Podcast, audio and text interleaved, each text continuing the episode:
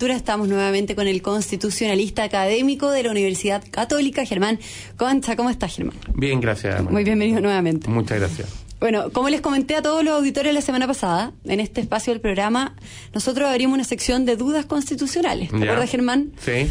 Todos los jueves, eh, la gente que nos está escuchando puede escribirnos al correo de ellibero.cl y mandarnos alguna duda concreta que Germán va a intentar responder en esta sección al comienzo.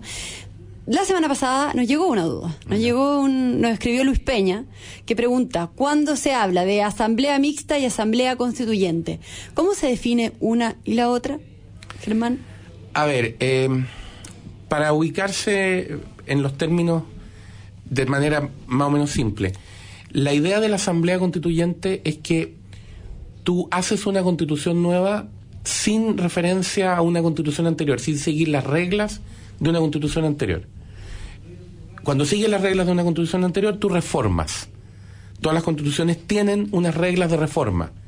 Entonces, mire, si usted quiere cambiar estas disposiciones, tiene que hacer tal y tal cosa. Los mecanismos de reforma. Los mecanismos de reforma que están previstos en la propia Constitución y que habitualmente son ejercidos por el Congreso con el presidente de la República. Ellos son los que tienen las atribuciones para hacer este proceso.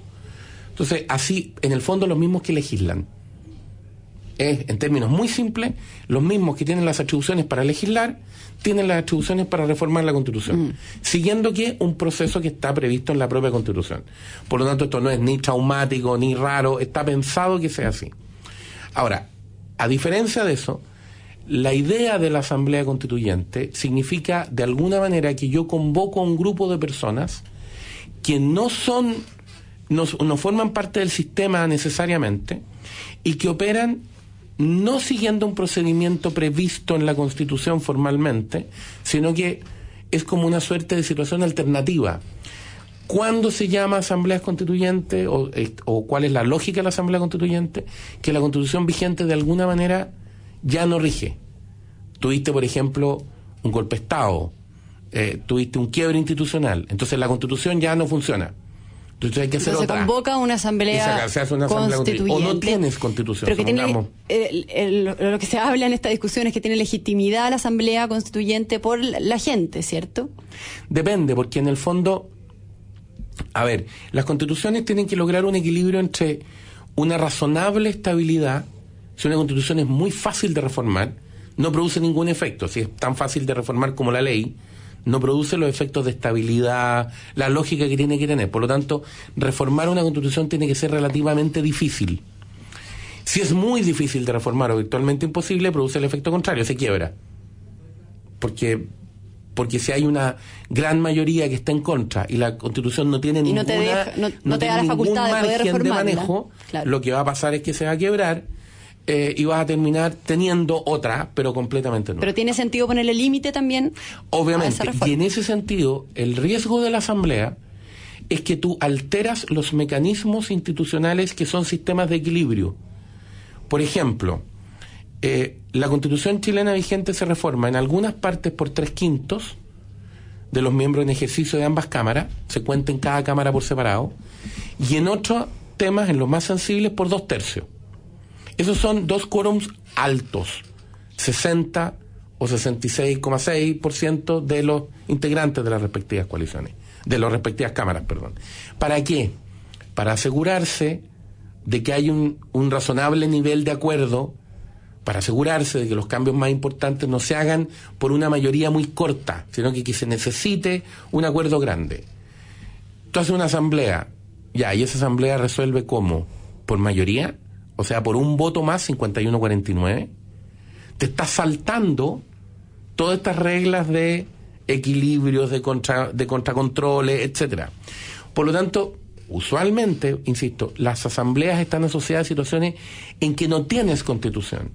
Sea porque se quebró el sistema, sea porque estás empezando un país nuevo, por decirlo en términos estrictos, eh, te secesionaste, eh, entonces tienes que hacer algo. Pero lo normal, lo lógico es que tú reformes por la regla de reforma que está puesta en la propia Constitución. Porque es una manera de respetar los equilibrios, de respetar eh, las fórmulas que están previstas para respetar fundamentalmente a las minorías. Ahora, para responderle este, a este auditor también, hay que decir que la, que la Asamblea Mixta, que en realidad se llama Convención Constitucional Mixta, mm. es 50% parlamentario, 50% personas elegidas por la, por, la, por la gente, y Asamblea Constituyente o Convención Constitucional, como quiera llamársele en el fondo, eh, era eh, 100% electa. Dos cosas ahí. Eh, la reforma última que se le hizo a la Constitución eh, vigente, que incorporó este mecanismo, incorporó un mecanismo que en general las constituciones no tienen. Porque esto es como un sistema de suicidio, por decirlo de alguna manera. O las constituciones no tienen una norma que te diga, mire, ¿usted está dispuesto a que yo desaparezca? No. Lo que, lo que está previsto en la constitución es una reforma, no un botón que se aprieta y la constitución explota. No, no tiene esa lógica, ninguna constitución tiene eso. Entonces, desde esa perspectiva es una rareza tener una cosa metida en la constitución así. Eh, yo entiendo que lo virtuoso de tenerla es que por lo menos hay una regla conocida y está regulado. Eh, lo normal habría sido presentar un proyecto de reforma y seguirlo como reforma, conforme a las normas de la propia Constitución. Ahora, en la Constitución actual tiene muchas, se le han hecho muchas reformas, tres grandes. Se le han hecho muchas. La última en 2005. Tiene más de 30 reformas, lo que demuestra que cuando tienes acuerdo para hacer reforma, la Constitución se puede reformar. No es una, no es una Constitución irreformable lo que pasa es que hay gente que quiere reformarla, pero que no tiene los votos suficientes para hacerla. Entonces, eso es otro problema, pero no es que la Constitución no admita reforma. Y lo segundo y lo más importante que, claro, la Asamblea Mixta supone, como dices tú, una parte parlamentaria, una parte de electos. La Convención supone solo electos para el objeto. Lo más importante es que se dé lo que se llama el mandato único. Es decir, los que van a esa convención solo redactan una constitución nueva. No pueden meterse con lo que está vigente. Que ese es el gran problema que tuvieron en Venezuela. Que esa fue la amenaza que hizo Luis Mesina, el coordinador Eso de es lo más grave. que fue un video que circuló por redes sociales en el que él decía que iban a generar presión y que a la primera reunión de esta asamblea que se, se optaba por eh, cambiar, redactar una nueva constitución, se, iba se iban a convocar poderes que en el fondo no, se iba a suspender el Parlamento. ese, eso es lo más peligroso que puede pasar porque esa es la anarquía en su máxima expresión. Eso es lo que pasó en, Venezuela. Venezuela. Eso significa que tú generaste una asamblea con una con un mandato y esa asamblea determinó ella que reemplazaba todo lo demás. Esa es la crisis máxima, digamos, porque eso significa, eso en el fondo es un golpe de Estado encubierto. Porque eso lo que estás haciendo es que un órgano que fue electo para hacer una cosa está absorbiendo a los demás poderes mucho más allá de cualquier regla institucional posible, digamos.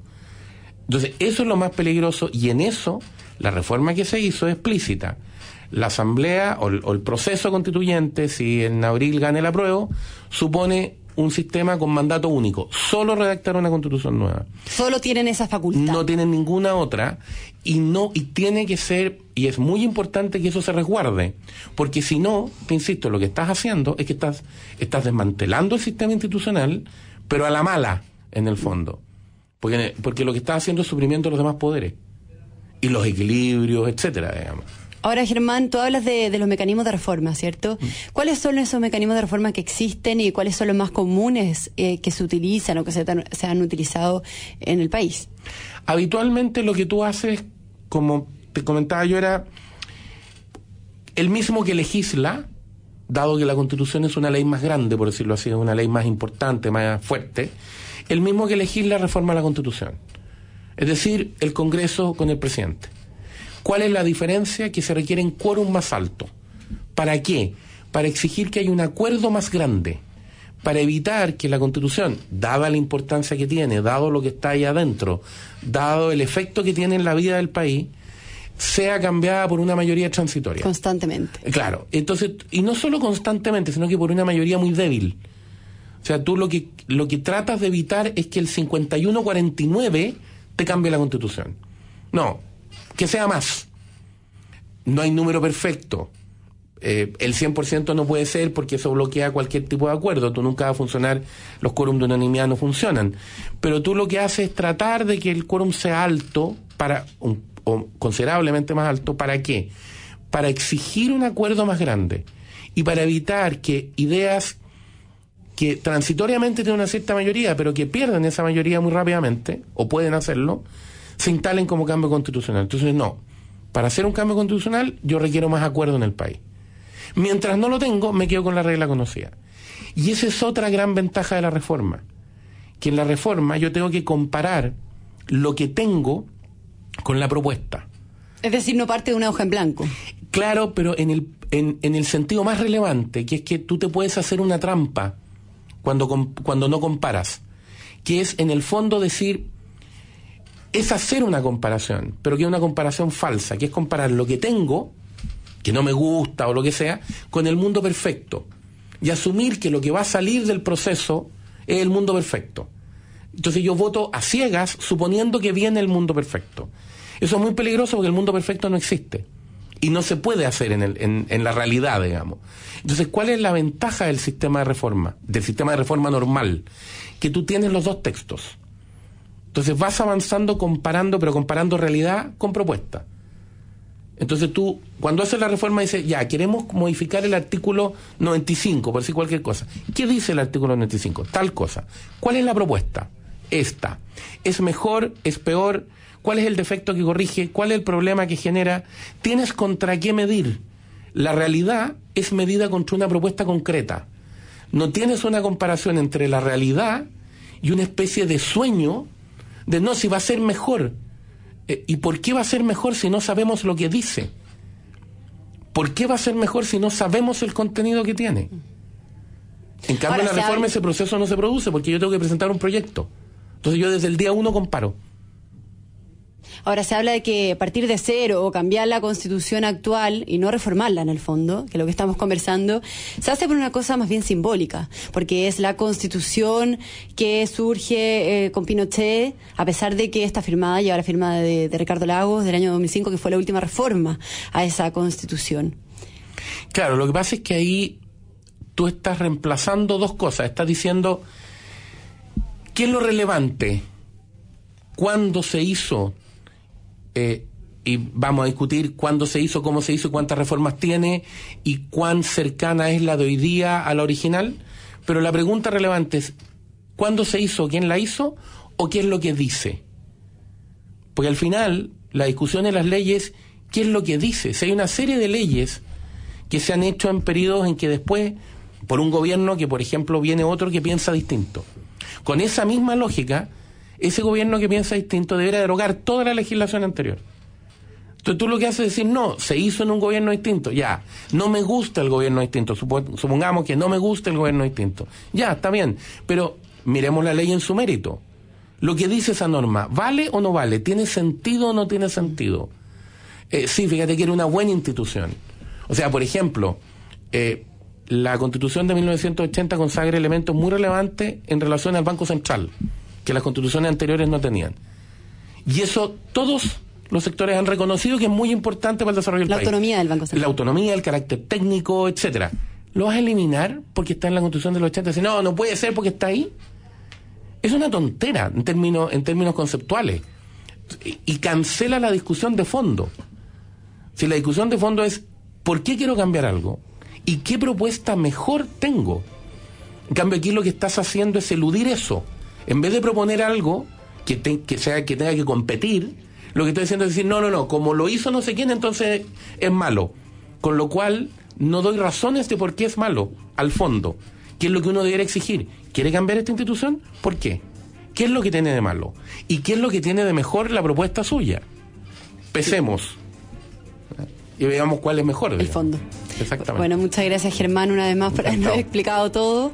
Eh, que tengas una buena semana y nos vemos Igualmente. el próximo jueves. Eso.